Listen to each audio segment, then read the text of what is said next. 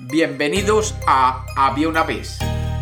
Hoy tenemos un cuento chino, un cuento de dragones y sueños.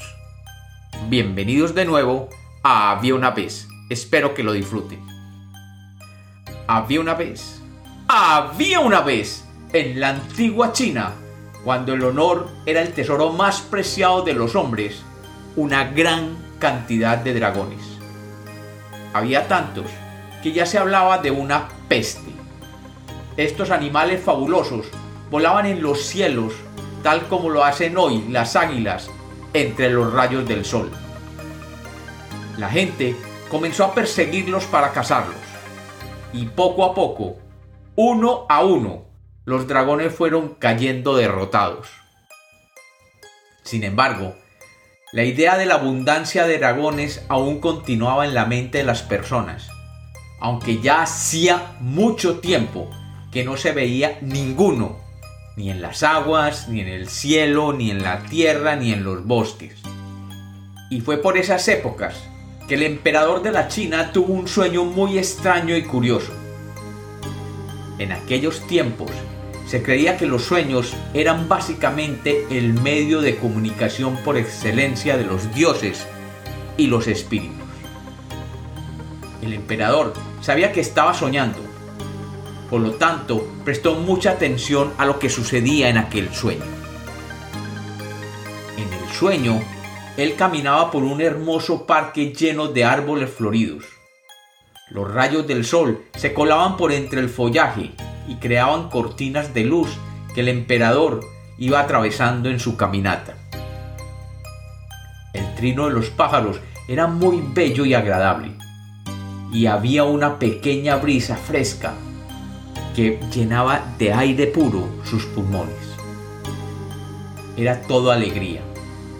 El césped que pisaba era verde y blando, suave como la mejor seda, y una inmensa alegría crecía a cada paso en su corazón.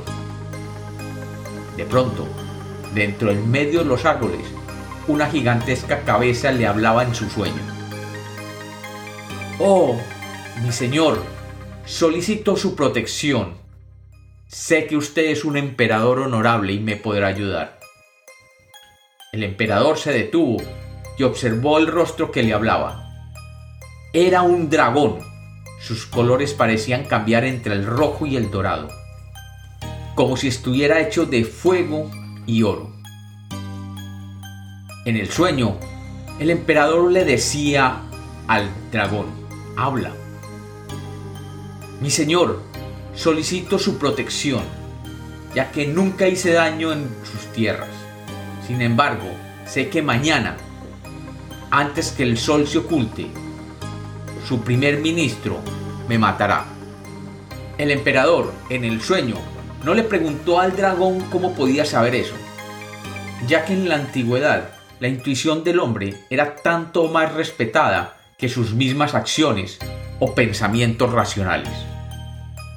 También sabía que no podía dar su palabra, pues no podía poner su honor en juego ante la posibilidad de que el dragón estuviera tramando alguna argucia. Por eso, antes de responderle, lo miró con detenimiento de arriba abajo un buen rato y observaba las largas barbas de la criatura y sus cuernos, sus colmillos y su lengua bífida. Obviamente, nada de lo que el emperador veía en esa criatura fantástica le daba la sensación de que ésta requiriera su protección, hasta que vio sus ojos. En aquellos ojos había una sabiduría que brillaba como los rayos dorados del sol. El emperador, en su sueño, le decía a aquel dragón, tienes mi palabra. Y el dragón se vio sonreír y inmediatamente el emperador despertó. Inmediatamente, el emperador mandó a llamar a su primer ministro, que llegó totalmente apurado. El emperador lo miró de arriba abajo y le dijo, ven, juega ajedrez conmigo. ¿Aquí? Honorable señor, ¿de verdad? El emperador pensó unos instantes y finalmente dijo, no, no, más bien vamos al jardín, allí jugaremos. Los sirvientes dispusieron todo para la comodidad de los dos hombres, y pronto estos comenzaron a jugar. Ambos contendientes eran excelentes jugadores y meditaban muy bien antes de mover cualquier pieza. Y lo que en un principio era solo un medio de mantener distraído a su primer ministro para que no se cumpliera el vaticinio del dragón del sueño, luego se convirtió en un verdadero desafío para el emperador. Y quería derrotarlo en el juego a como diera lugar.